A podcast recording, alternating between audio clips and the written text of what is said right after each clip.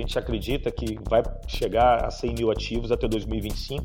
A gente vem antecipando ao máximo o, o nosso plano de crescimento, por isso, inclusive, a gente soltou um, guidance. Não é, não é muito comum a gente soltar um guidance, mas a gente, no final do ano passado, soltou um guidance é, para o mercado, onde a gente definiu ali que nós investiríamos entre 4,3 e 4,8 bilhões de reais esse ano de 2022 na aquisição de ativos para alocação. A gente vai continuar, sim, olhando para as oportunidades de mercado através da Simpar para eventuais novas aquisições. O grupo tem uma área de M&A e a gente vai ser, sim, é, ativo na análise de oportunidades é, através de um time dedicado e focado, para que a gente na Vamos tenha ali a liberdade é, para agir né, dentro de um modelo ágil, rápido é, e simples de atuação de gestão para que a gente possa realmente aproveitar essa oportunidade de desenvolvimento da Vamos e crescimento orgânico. Então, eu gostaria de fazer alguma coisa nesse sentido, colocar a opção de alugar um caminhão junto com o recurso financeiro do BBC à disposição de embarcadores, transportadoras do Brasil. É algo que a gente vem ensaiando com, com algumas empresas. Eu gostaria de fazer isso em maior escala. A gente ainda não está, isso ainda não é substantivo, mas no futuro pode ser uma oportunidade para a gente desenvolver sim. Começa agora o podcast do Conexão CEO, o programa de entrevistas que traz as principais lideranças empresariais do Brasil para falar sobre negócios e nova economia. Olá, bem-vindos a mais uma edição do Conexão CEO. Ele tem passagens por empresas como CSN, Suzano, Petrobras e Shell. E desde 2019 comanda um dos principais nomes do mercado brasileiro de locação e venda de caminhões, máquinas e equipamentos. Hoje eu converso com Gustavo Couto, CEO da Vamos. Gustavo, tudo bem? Bom dia. Muito obrigado por ter você aqui no programa. Moacir, bom dia. Sempre muito bom conversar com você. É um prazer enorme estar aqui é, batendo esse papo.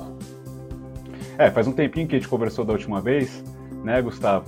É, e nem foi aqui para o pro programa eu queria atualizar, é bom a gente atualizar, acho que tem bastante coisa para atualizar, e eu queria começar um pouquinho pelo momento que a Vamos vive, né? Uh, acho que na contramão de boa parte das empresas aí, vocês estão num momento super favorável, acho que das empresas que vocês abriram capital no, no, no ano passado, no início do ano passado, e das novatas, foi a que teve o melhor desempenho, né, na Bolsa em 2021. Uh, é, queria entender um pouquinho, você falasse um pouquinho dessa fase atual aí da Vamos, para a gente começar a esquentar o papo aqui. Não, legal, Moacir. É, vamos viver um momento muito, muito importante, eu diria que único. A gente está no início de uma jornada no Brasil de desenvolvimento de um negócio que, que ele é novo. Né? A Vamos reuniu ali uma série de competências e uma série de pessoas e ativos né, que vieram né, da nossa antiga controladora, JSL, onde todos nós nascemos né, como, como empresa. Né?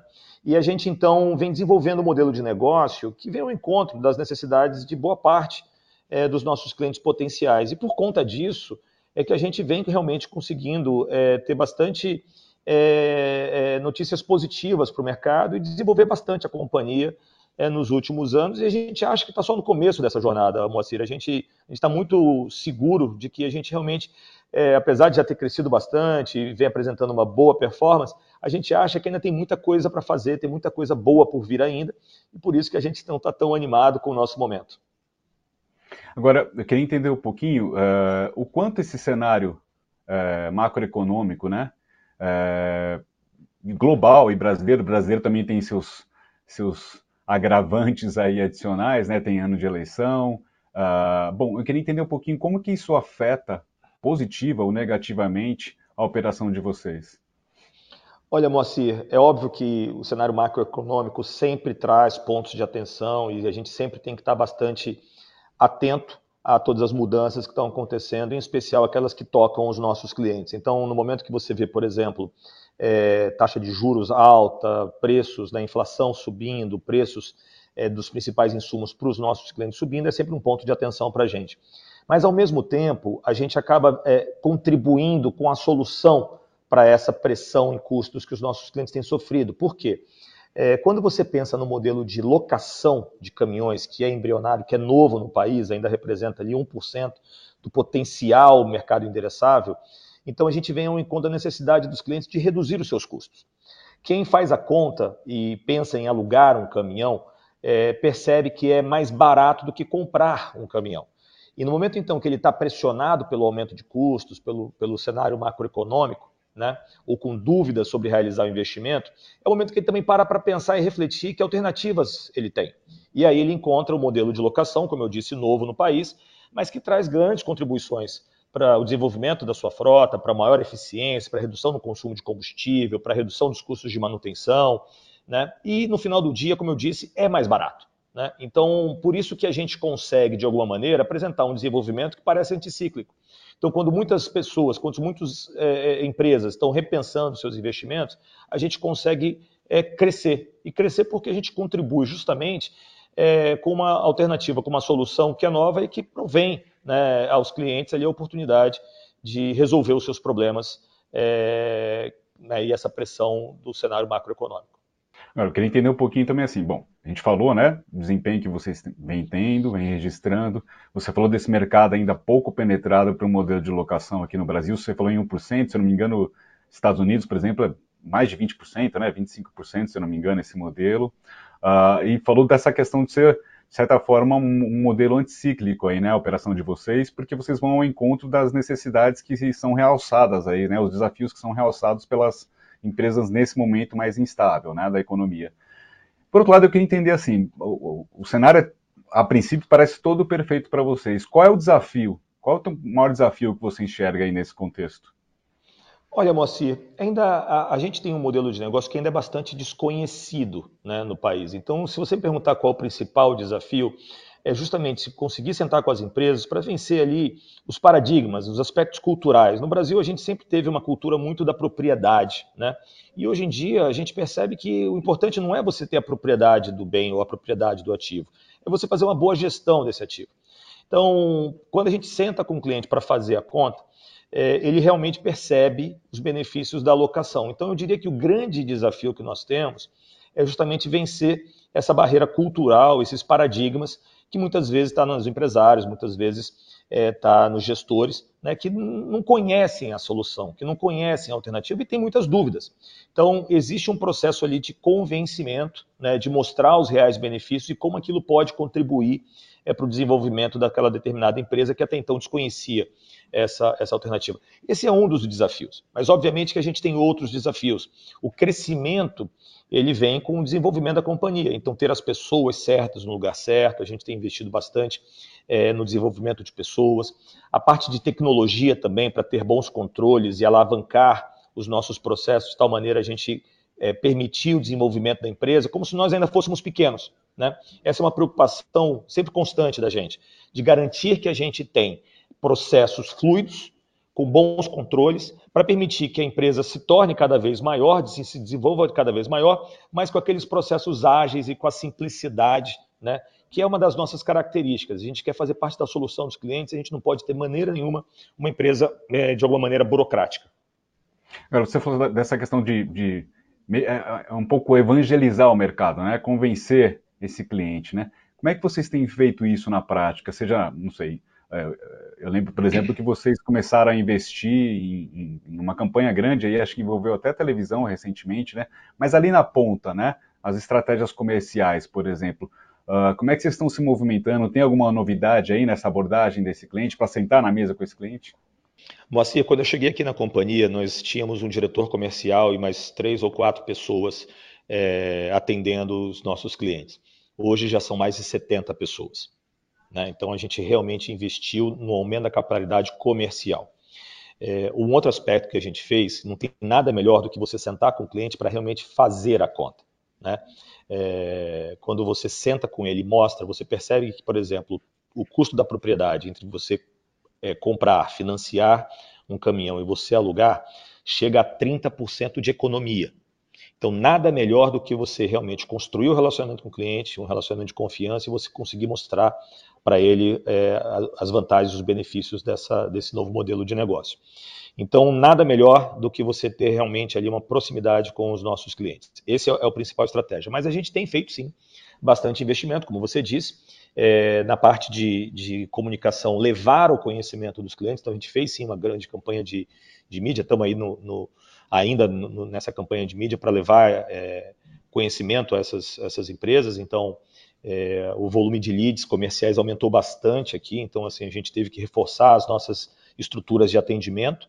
Né? A gente tem trabalhado muito em marketing digital, ou seja, em atingir e alcançar as pessoas certas, aquelas pessoas que estão buscando alternativas é, nesse momento. Então a gente tem atuado bastante, tem um time aqui de marketing digital, a gente tem Big Data, a gente tem usado aqui um time muito forte de inteligência de mercado, então a gente tem mapeado toda a frota brasileira de caminhões, então a gente consegue é, ser muito mais assertivo no momento de abordar essas empresas.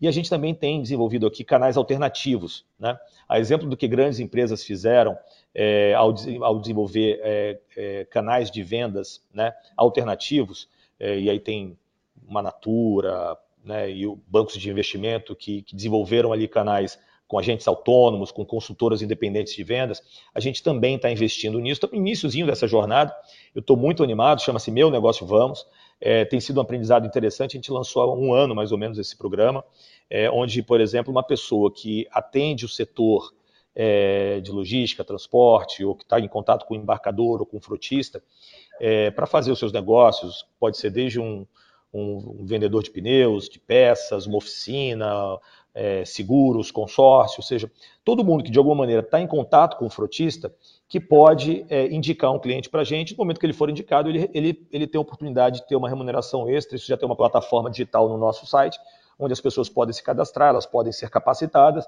e no momento que ela é, aderir a esse programa, ela pode ter ali um complemento de renda importante, que vai trazer ali para nós ali mais oportunidade de crescimento e de, e de chegar mais longe é, com esses, esses múltiplos é, canais de vendas que a gente tem desenvolvido aqui. Então, esse é um pouco da abordagem, esse é um pouco da estratégia, é realmente atingir um número maior de clientes que tenham oportunidade de renovar suas frotas com melhor eficiência na alocação de capital e, e, e obviamente, com redução de custos. É uma, é uma espécie um pouco de um agente autônomo mesmo, né? Esse modelo que, que bom, já era bem difundido lá fora no mercado financeiro, né? E um pouco a XP trouxe para o Brasil e uma série de outras empresas agora investem nesse modelo. É um pouco um modelo de agente autônomo do mercado financeiro, né? É próximo disso? É inspirado um pouco nisso? É, é inspirado nisso, né? Na verdade, a, a, primeira inspiração onde eu fui buscar ali para entender um pouco mais como funciona foi a própria Natura, né? A Natura tem 1 milhão e 200 mil consultoras batalhão autônomas. Ali. É um batalhão, realmente, obviamente que não é a mesma coisa. A gente tem uma venda muito técnica, né? Não é um bem de consumo, não é indústria de varejo, a gente tem um relacionamento B2B, né? Então é uma venda muito mais técnica, então realmente se aproxima dos agentes autônomos, como você é, colocou, Moacir. E também no, em volumetria também é diferente. Eu nunca vou ter ali, eu não espero ter milhar de, eh, desses agentes autônomos, desses representantes autônomos. Eu espero ter ali algumas centenas, né? Hoje eu já tenho ali quase uma centena, é, que estão indicando para a gente é, leads, né? E, e, isso tem ajudado a gente a desenvolver a companhia e, de novo, chegar mais longe é, que é o nosso objetivo, é levar essa alternativa para mais clientes. Vamos lembrar que a frota brasileira de caminhões ela é muito grande e ela é muito fragmentada. Então, você atingir o frotista que tem quatro, cinco, seis caminhões, que é justamente aquele, aquele cliente que muitas vezes. Eu estava dando um exemplo ontem. Outro dia eu passei em frente a um grande clube aqui de São Paulo e eu vi lá três caminhões lá dentro, né? Falei assim, logotipados com, com a marca do clube. Aí eu liguei para o nosso pessoal comercial e brinquei com eles assim: vocês já vieram aqui? Né? É, e a gente não para para pensar que, por exemplo, um clube tem três, quatro caminhões. E você acha que o clube quer ter caminhão? Ele não quer ter caminhão. Né? Provavelmente o carro leve deles, né, o carro para fazer lá é, os serviços deles, o carro leve, o carro de passeio, já é alugado. Mas o caminhão, ele não tinha essa alternativa, ele não sabe que tem essa alternativa. Né? Então, a gente, nosso desafio é chegar né, nesse clube, tantos outros frotistas espalhados pelo Brasil, que realmente não tem a menor necessidade de comprar um caminhão. Eles precisam do caminhão e a gente está ali para oferecer uma alternativa. Um gancho importante que você, que você levantou, Gustavo, até que eu, era uma coisa que eu ia te perguntar e estava já me esquecendo.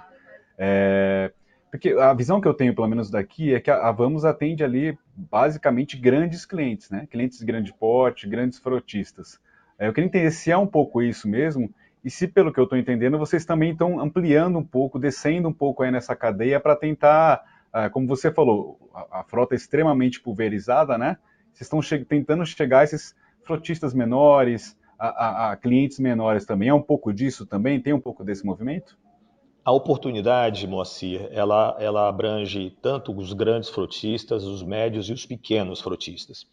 Então, quando você pensa nos grandes frotistas, então, por exemplo, a gente está muito presente no setor eletricitário, né? aquelas frotas de caminhões e equipamentos que fazem manutenção na rede elétrica nas principais capitais, ou coleta de lixo, no setor de infraestrutura, caminhões betoneira. Então, são grandes frotistas em que a gente realmente tem uma participação bastante forte. No agronegócio também, né? então a gente tem no sucro energético, a gente tem crescido bastante no setor de grãos no centro-oeste brasileiro, e realmente ali você tem grandes frotistas. Mas, ao mesmo tempo, eu dei exemplo agora de um clube que tem três, quatro caminhões, ou pequenos comércios, é, ou redes varejistas, é, indústria de móveis, e eles têm ali 10, 5, 8 caminhões, e, de novo, eles, eles têm porque eles não tinham alternativa. No momento que eles percebem que tem uma alternativa mais eficiente, vai preferir investir numa linha de produção, na abertura de uma nova loja ou no estoque é, para financiar o seu, o seu crescimento, do que necessariamente tomar uma dívida ou, ou contratar um financiamento para poder comprar, adquirir um caminhão e ter que ficar fazendo manutenção ou gerenciando estoque de peças ou pneus, etc. Então, realmente, a gente consegue oferecer vantagens e benefícios para esses perfis de clientes, o pequeno, o médio e o grande frotista. Se você imaginar. Hoje... Pois não, desculpa. Não, não, pode, pode falar. Pensei que você tinha concluído. Vamos lá. Vamos não, lá. não, ok. Não, mas assim, se você imaginar é, que, por exemplo, é, um varejista, né, que tem ali é, 10 caminhões, ele hoje ele tem uma oportunidade, porque ele não tem uma gestão tão profissionalizada ou tão profunda. Aliás, profissionalizada ele tem, ele não tem uma gestão tão profunda dos custos, ele não conhece exatamente os melhores momentos de fazer manutenção, ou ele não tem uma escala para compra de peças, ou, ou, ou, não tem ali o processo estruturado para fazer a, a, gestão adequada daquela frota. Então, o benefício para esse, esse, esse frotista de 10 caminhões, por exemplo, é muito maior. Se você imagina que hoje eu tenho ali, a gente está ultrapassando a marca de. Estamos chegando perto dos mil é, clientes hoje no país. E a gente é, já está ali com mais de 30 mil ativos locados. Então, isso te dá ali uma, uma referência de que a gente está beirando ali entre 30 e 40 ativos por cliente. Né? Agora, os nossos clientes, maiores clientes têm mais de 500 equipamentos. Então, isso dá para você um pouco da amplitude de como a gente consegue realmente atender é, diferentes portes de frutistas no país. Mas você diria que, que é, esse olhar para o pequeno e médio, vocês estão reforçando um pouco mais agora ou isso já é uma, uma estratégia que já, já vem há um tempo? É, a gente, a gente vem olhando para o pequeno e o médio frutista a, a, agora vai a coisa de um ano, um ano e meio, isso já vem se traduzindo em resultados, em crescimento, é, mas também temos crescido bastante em grandes frutistas. Tá? É, eu diria para você que a nossa estratégia, de novo, é atender do pequeno ao grande frutista. É, agora, de novo, você quando está olhando para um grande frutista, você num novo contrato que você fecha, a gente, por exemplo, fechou um grande contrato no ano passado com uma grande indústria de bebidas aqui no Brasil e, consequentemente, ali a gente colocou ali mais de 700 ativos numa única, num único contrato. Então, isso tem é, gerado para a gente ali oportunidades de crescimento, como eu disse, em diferentes portes de cliente. Agora, se eu não me engano, o, a meta de vocês ali é até é chegar a 100 mil ativos, né? Isso, locados? É isso, Gustavo? É, três anos, Em né? 2025. Em 2025 é. é isso mesmo, Moacir. A gente, a gente acredita que vai chegar a 100 mil ativos até 2025. A gente vem antecipando ao máximo o, o nosso plano de crescimento, por isso, inclusive, a gente soltou um, um guidance. Não é, não é muito comum a gente soltar um guidance, mas a gente, no final do ano passado, soltou um guidance é, para o mercado, onde a gente definiu ali que nós investiríamos entre 4,3 e 4,8 bilhões de reais esse ano de 2022 na aquisição de ativos para alocação. Né? É, e a gente está bastante adiantado nesse sentido. A gente, no primeiro é, trimestre desse ano, a gente já fez 1,6 bi. Faz parte da nossa estratégia antecipar o máximo possível dentro do primeiro semestre desse guidance né? É, para dentro do semestre, porque aí você consegue trazer naturalmente é, receita dentro do ano e permitir o próprio financiamento da companhia, porque com a geração de caixa dos nossos contratos, a gente consegue financiar é, o próprio desenvolvimento da companhia e acelerar o nosso crescimento rumo à meta de 100 mil ativos que você colocou. E geralmente são, são contratos aquele de, de cinco anos, é isso? Né? E vocês têm um backlog já, se não me engano, são quase 9 bilhões aí, né? Exatamente. A gente, o nosso contrato, isso é uma, uma grande característica, uma grande virtude do nosso modelo de negócio. São contratos de longo prazo. Hoje, 90% dos nossos contratos eles têm cinco anos ou mais de idade, o que significa ali previsibilidade, resiliência, né? E um backlog. o que esse backlog também permite o desenvolvimento da companhia, se você para para pensar. São, por exemplo, a gente fechou o, o primeiro trimestre, né, com os números que nós já publicamos, março de 2022, com backlog, é, pegando, que, o que é o backlog? É a soma das receitas pelo período residual dos contratos que nós temos assinados com os nossos clientes. Então chegou ali em 8,9, praticamente 9 bilhões de reais no final de março é, desse ano. Né? E a gente continua desenvolvendo a companhia e com um fluxo de assinaturas de novos contratos muito grande. E, e esse número do backlog, é, a gente tem realmente surpreendido trimestre a trimestre o mercado. Se você retroagir ali nos últimos trimestres, você vai ver que a gente vem realmente imprimindo um ritmo de é, incremento nesse backlog bastante acentuado. Agora tem um ponto interessante, né? É, que acho que vocês até bem frisando um tempo, acho que frisaram bastante no, no, no, primeiro trimestre, que é a questão de estoque, né? Queria que você falasse um pouquinho disso, né? Porque assim, a gente vê problemas na, na, em todas as cadeias, na, na, indústria automotiva aqui, no setor de vocês, no, espaço de vocês, não é diferente. Eu queria entender um pouquinho essa estratégia, que você contasse um pouquinho para quem está nos vendo, é, e como é que isso também está trazendo diferenciais para vocês, né? Moacir, é, a questão do estoque né, que nós formamos foi um movimento estratégico. Com a escala que a companhia atingiu né, e a representatividade que nós é, alcançamos, isso permite que a gente faça movimentos estratégicos. Você sabe que eu relutei, eu brinco, né, eu relutei muito em abrir essa informação dos estoques para o mercado, mas a gente fez isso dentro do nosso espírito de transparência com o mercado de capitais, dado né, a, a, confiança que eles têm depositado em nós e, e, e realmente com, com o compromisso deles com o desenvolvimento da companhia e continuar financiando o desenvolvimento da companhia. Então a gente então tomou a decisão de abrir ali a, a questão do estoque estratégico, foi uma decisão estratégica que nós formamos pelo momento que está acontecendo. Então você tem ali um, um, uma pressão inflacionária muito forte em cima do preço dos caminhões. Isso vem acontecendo desde o início da pandemia, é, com falta de suprimentos na cadeia global. É, isso no Brasil agravado também por uma mudança na especificação é, dos motores a partir de janeiro de 2023, que é o Euro 6. É, e isso vai trazer é, uma nova pressão inflacionária é, sobre o preço dos caminhões. Então, isso, isso fez com que nós tomássemos a decisão de formar um estoque estratégico é, por conta de tudo que vem acontecendo. É, e importante também, isso já fazia parte da nossa estratégia, porque o que a gente quer é ter uma solução rápida para os clientes. É, a disponibilidade, a pronta entrega para os nossos clientes faz muita diferença. Ontem eu ouvi de um investidor, por exemplo, numa conferência que a gente atendeu de um dos bancos é, próximos a nós, que ele falou o seguinte: ele tinha um amigo que assinou um contrato com a gente. Ele falou assim: e é um, e é um, e é um caminhão específico. Ele tinha assinado ali, se não me engano, foram 50 caminhões. E a gente entregou em tempo recorde. E ele falou assim, e ele contando para nós, né? é, que o amigo dele, nosso cliente hoje, né, é, falou com ele. Eu fiquei impressionado com a velocidade com que a Vamos me entregou os equipamentos. Né? E equipamentos do setor de infraestrutura que recebem implementos customizados. Não é um caminhão que você vai lá, não é igual um carro leve que você recebeu da montadora e entrega para o cliente amanhã. Né? O caminhão, ele, ele, em mais de 50% das vezes, ele precisa de alguma customização. É, é um, uma tomada de força, é um alongamento de chassi, é um novo eixo, é um implemento, né? Porque você não aluga o caminhão sem um implemento. Se é um cesto aéreo para fazer manutenção na rede elétrica, você precisa ter o cesto aéreo em cima do caminhão, em cima do chassi. Né? Se é um, um caminhão betoneiro, você precisa ter a customização do caminhão betoneiro para atender aquele mercado.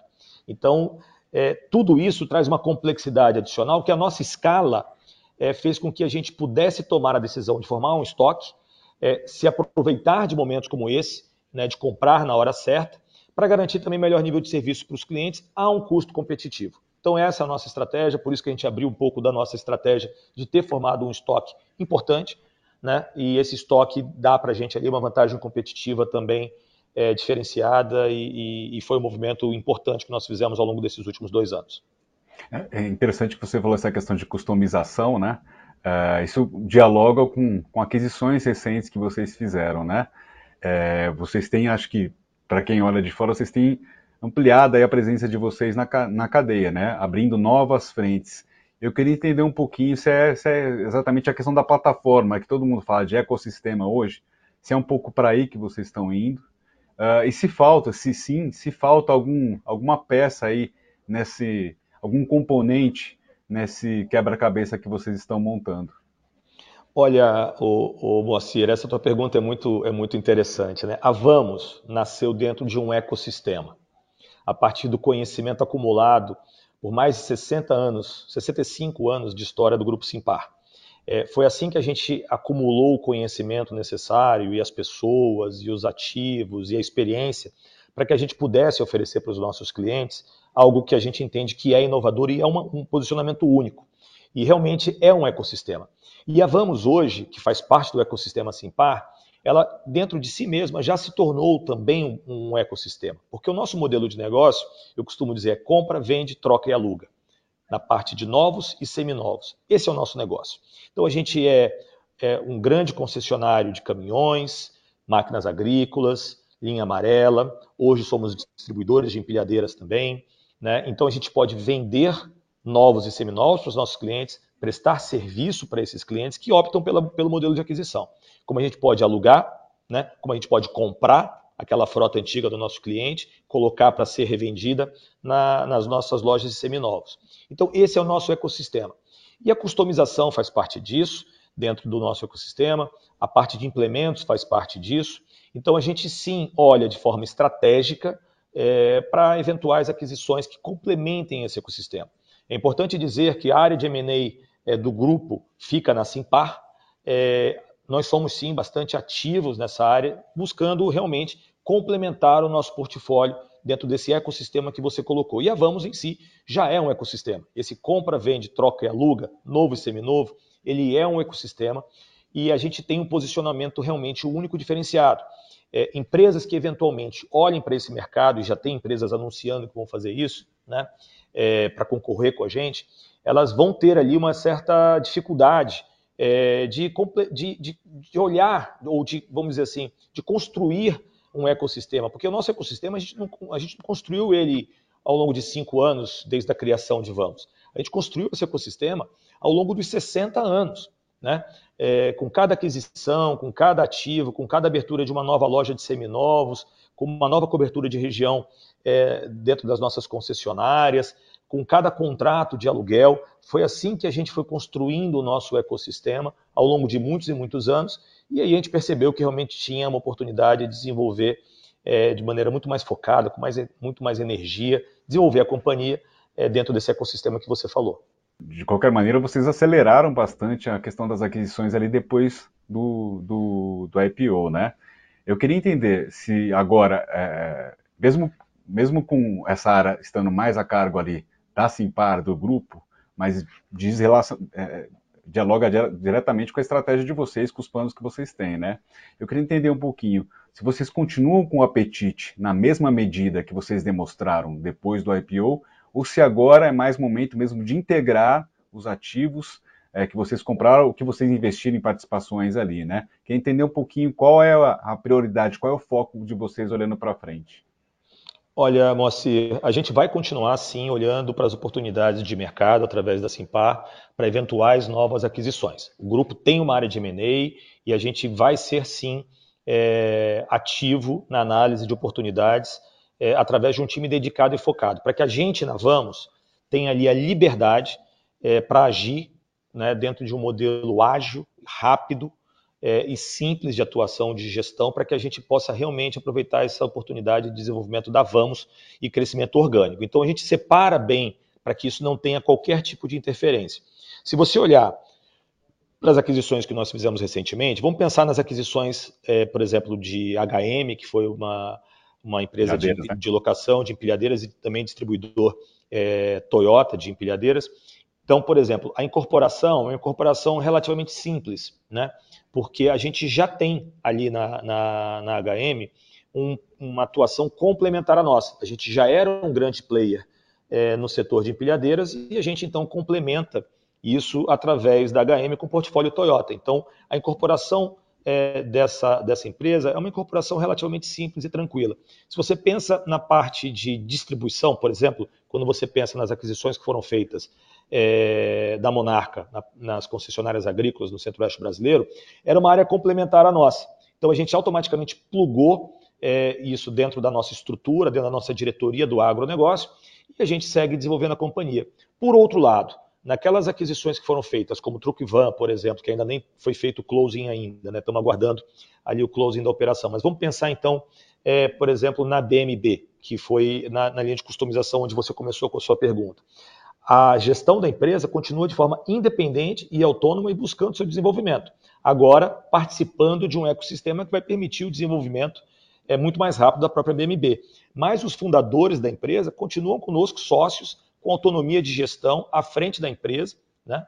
E tocando como se nada tivesse mudado. Então, não existe complexidade, por exemplo, na integração desses negócios, o que permite a gente continuar desenvolvendo o nosso crescimento orgânico, o que permite que a gente continue fazendo, é, olhando para o mercado, assim, par continue para o mercado, é, para novas oportunidades de aquisição, sem que isso traga complexidade de gestão para a companhia.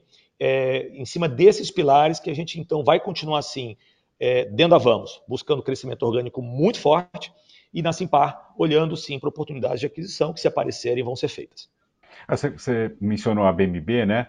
É, me corrija se eu estiver errado, Gustavo, mas a BMB tem operações fora do Brasil, né? Isso, a BMB tem uma operação no México, a BMB México, é uma empresa né? de customização, exatamente. A BMB é uma operação, é uma, uma indústria de customização de caminhões dedicado exclusivo para a marca Volkswagen. Então, a principal operação está no Brasil, está ali em Resende, próximo à fábrica é, da Volkswagen, uhum. e é a única customizadora é, autorizada a fazer customização de caminhões que saem com, com garantia de fábrica. Né? Então, é uma relação realmente muito íntima, muito próxima com a, com a com a marca Volkswagen, que a gente também representa como concessionários.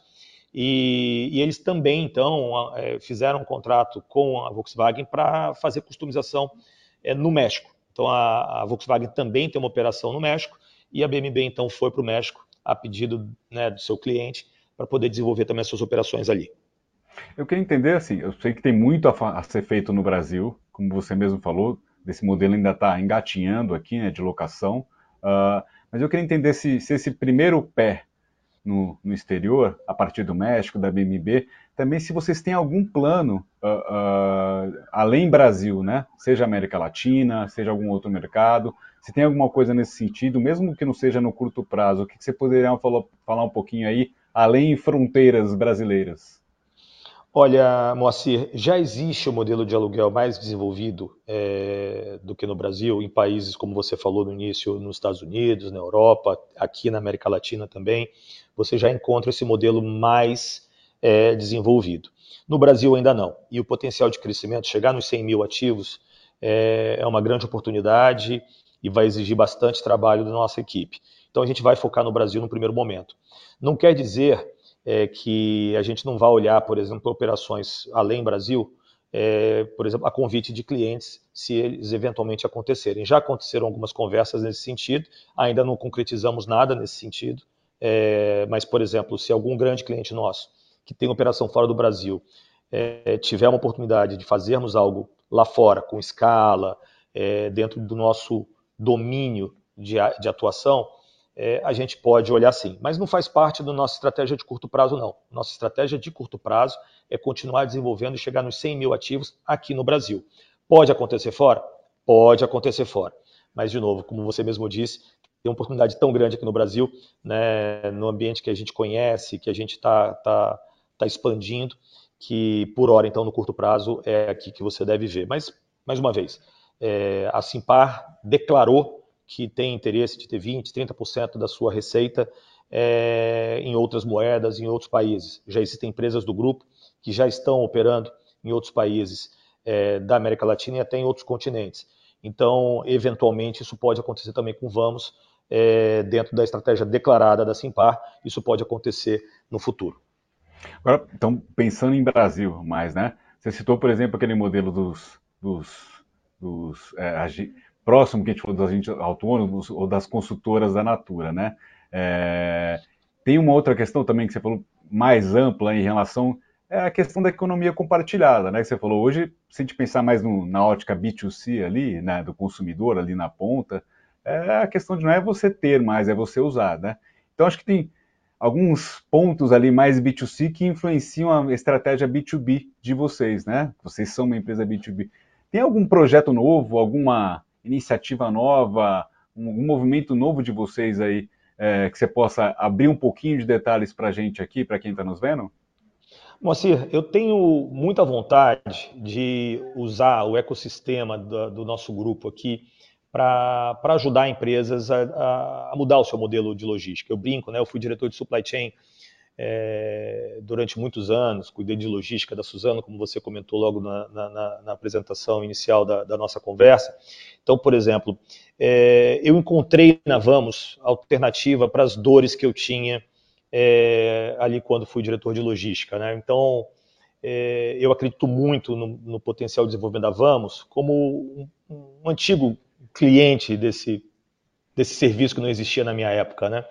Então, eu particularmente acredito muito nisso. Então, colocar o ecossistema com gestão de frota é, para proporcionar, por exemplo, é, que embarcadores né, é, atinjam é, agregados ou, ou transportadoras através de um ecossistema que reúne meios de pagamento, através do BBC, por exemplo, que é o nosso banco é, digital aqui do grupo, né, que, que vai desenvolver esse ecossistema, eu entendo que a gente poderia fazer isso. Por exemplo, a JSL faz algo nesse sentido já.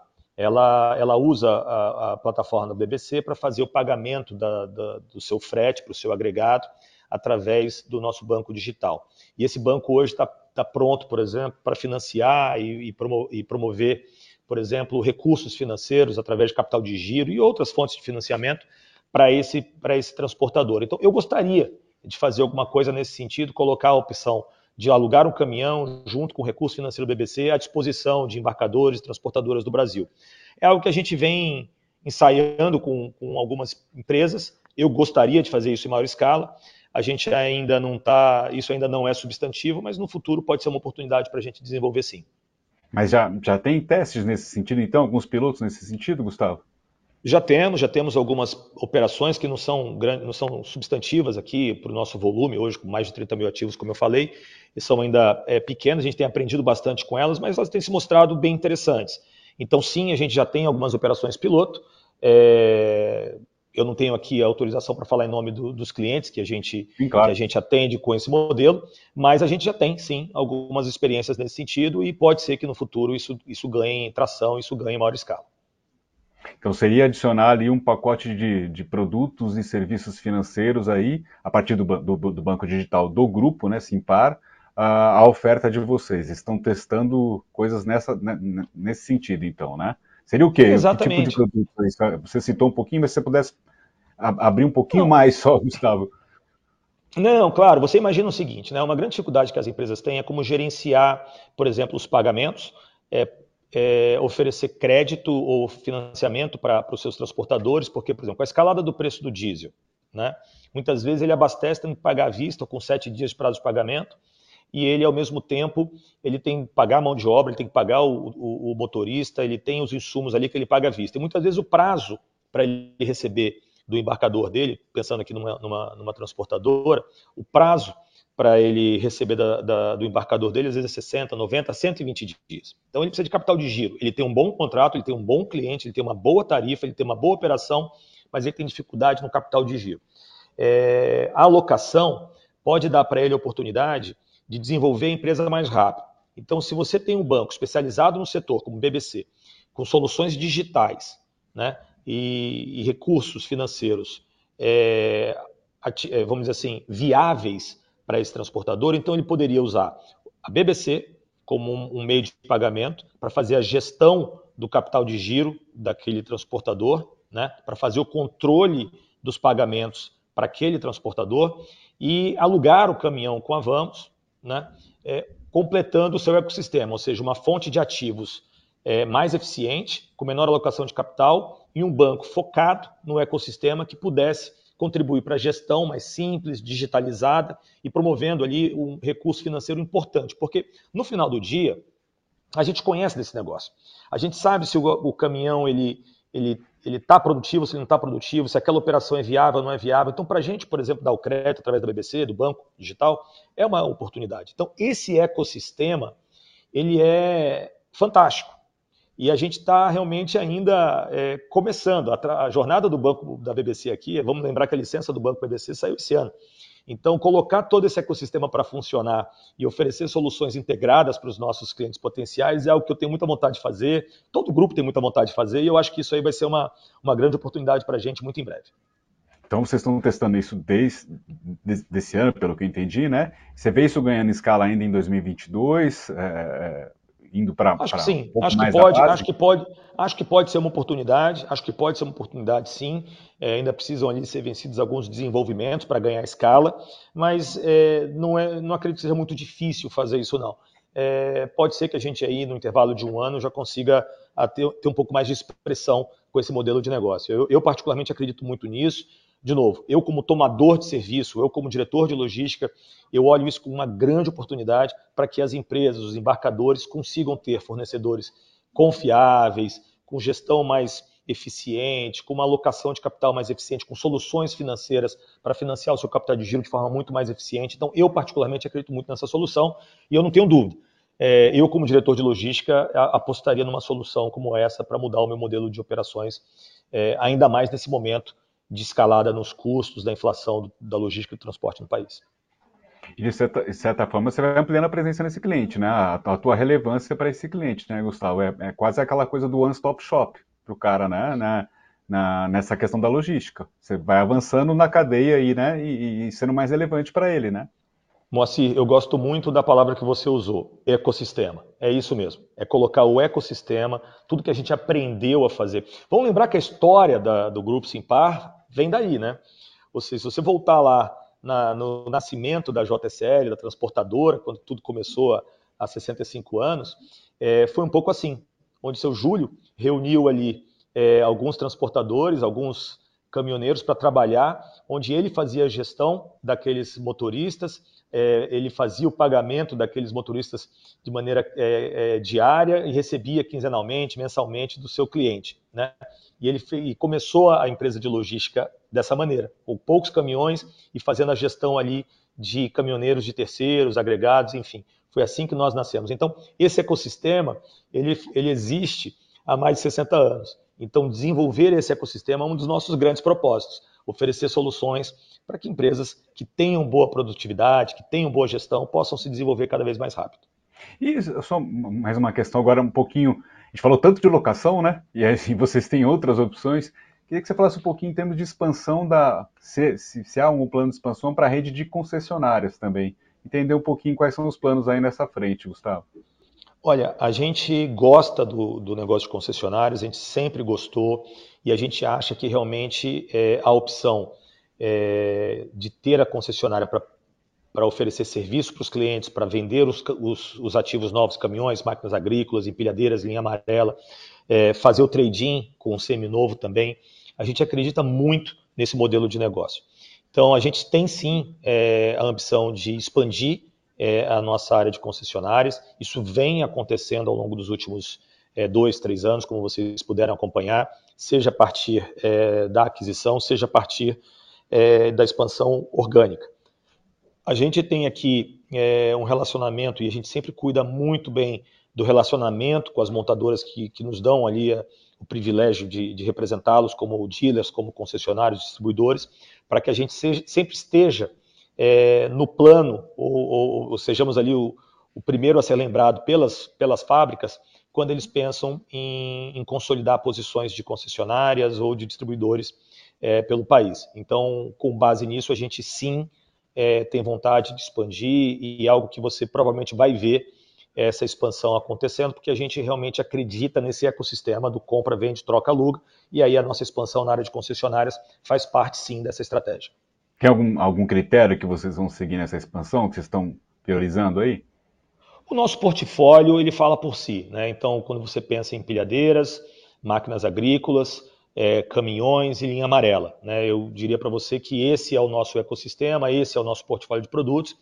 Então, a gente sempre vai buscar um desenvolvimento e um crescimento dentro desses é, setores, né, dentro desses ativos e em várias regiões. Por exemplo, a gente hoje tem uma posição na, nas concessionárias agrícolas com as marcas Valtra e Fendt no centro-oeste brasileiro. Né? Então, a gente tem ali realmente uma posição estratégica e única, que é um, é uma região que cresce bastante e ainda vai crescer muito. É o Brasil que a gente brinca que se desenvolve a cada ano de forma impressionante. Né? Então a gente, sem sombra de dúvida, vai ver crescimento é, na área agrícola. A gente vai ver crescimento também, na, provavelmente, a gente tem muita vontade, é, na linha amarela, onde a gente só está em dois estados, Mato Grosso e Mato Grosso do Sul. Então a gente, por exemplo, gostaria de crescer também é, com linha amarela, como a gente também gostaria de crescer com empilhadeiras e a gente gostaria também de crescer na linha de caminhões. Mas, enfim, tudo isso tem que ser muito bem discutido com as fábricas que, que, que a gente representa. É, isso, obviamente, dentro da estratégia, a gente respeita muito a estratégia dessas, desses fabricantes. E o que a gente tem que fazer aqui é trabalhar muito forte para merecer essa confiança dos fabricantes, para que a gente possa crescer com eles. É, então, então, vamos fazer o nosso melhor, vamos trabalhar sempre muito duro para merecer uma oportunidade de crescimento junto com eles. Gustavo, eu queria aproveitar assim, os últimos poucos minutos que a gente tem ainda para falar um pouco além do, do Gustavo ali, CEO da Vamos, executivo. E aí eu até queria relembrar, queria que você refrescasse a minha memória, que uma, a última vez que a gente conversou, você até brincou, você, você é carioca ou paulista? Olha, eu brinco que eu sou é, carioca, é. made em São Paulo, naturalizado hum. baiano, né? E filho, de, e filho de português, né? Naturalizado é. e, e, cidadão português também. Uma boa mistura, tem coisas boas em todas essas é uma boa Ele... mistura, é uma boa mistura. Mas é, é, eu, eu nasci no Rio de Janeiro, mas muito jovem eu vim para São Paulo, ainda bebê, na verdade, com meus pais. Depois a gente acabou sendo, meu pai acabou sendo transferido para Salvador, onde eu fui, me formei, estudei, me formei, conheci minha esposa, é, casado com a Rafaela, dois filhos, enfim, mas moro em São Paulo já há muito tempo. Mais da metade da minha vida já foi em São Paulo, então eu, eu me considero um paulistano, meus filhos são paulistanos. É, minha esposa diz que nasceu fora de São Paulo por acaso, foi algum, algum desvio ali por acaso que ela nasceu fora de São Paulo, porque adora São Paulo, então a gente realmente já é radicado de São Paulo, já, já me considero paulistano. Agora, com toda essa vivência aí, né? É... Queria entender um pouquinho o que, que você faz quando tem um, quando tem um tempo livre. Por exemplo, viajar é, é, é uma das, da, da, da, das coisas que você busca um pouco aí para equilibrar a vida profissional com, com a vida pessoal também? É, eu, eu, eu, sou muito família, então, assim, eu gosto muito de estar com a minha família, gosto muito de estar com meus pais, com meu irmão, então minha esposa, a Rafaela, é, meus dois filhos, então a gente gosta muito de estar junto, aproveitar o tempo juntos, então é, fazer viagens curtas também é algo que a gente gosta bastante. Eu tenho um hobby, né, eu, eu, eu faço cerveja nos tempos, nas horas vagas, então eu tenho, eu tenho uma pequena cervejaria com mais dois amigos, então a gente brinca de fazer cerveja, então é, a turma gosta também de. de aí brincadeira boa, de... hein, Gustavo? É uma brincadeira, brincadeira boa. boa. Aliás, está convidado, viu, Moacir? Está tá convidado, a gente tem ali no Morumbi um espaçozinho ali que a gente brinca de fazer cerveja. Eu convido muito clientes para ir lá, viu?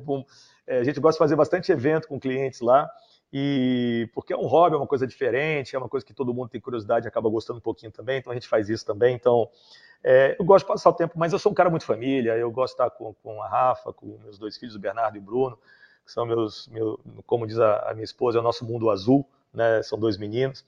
Então a gente, eu sou muito família. Então esse é, esse é um pouco da, da, do Gustavo fora, fora da Vamos. E essa, fala, fala o nome da, da, da cervejaria aí. Ah, mas é uma brincadeira, né? É a Trihop, é uma brincadeira. O três vem de três amigos, né? Que são uhum. e hop é de lúpulo, que é a característica da nossa cerveja. Então a Trihop é a nossa, é a nossa, mas é um hobby, é uma brincadeira. É, mas é, é, é, legal, né? E, é o que você falou, dá para conectar também um pouquinho com a questão profissional, né? Você falou que você consegue conciliar esse hobby com, com um pouquinho da vida profissional também, isso é bacana, né?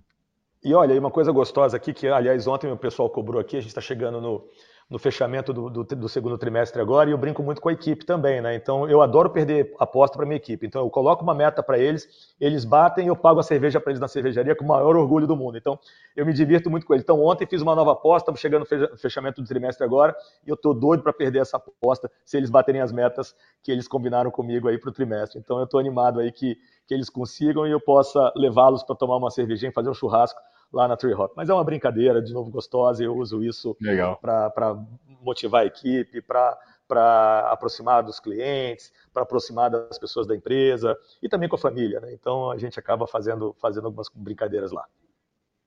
Bacana, bacana. Bom, muito obrigado mesmo, viu, Gustavo, pela tua participação, pelo teu tempo aqui. Ô, Moacir, eu que agradeço a oportunidade, espero que, que você tenha gostado do nosso papo aqui, estou sempre à disposição. Espero, espero o próximo convite então, tá bom? Obrigadão. Valeu. E obrigado a você que nos acompanhou. Você pode conferir esse e outros programas aqui do Conexão CEO no nosso canal no YouTube, Neofeed Brasil, e também no neofeed.com.br.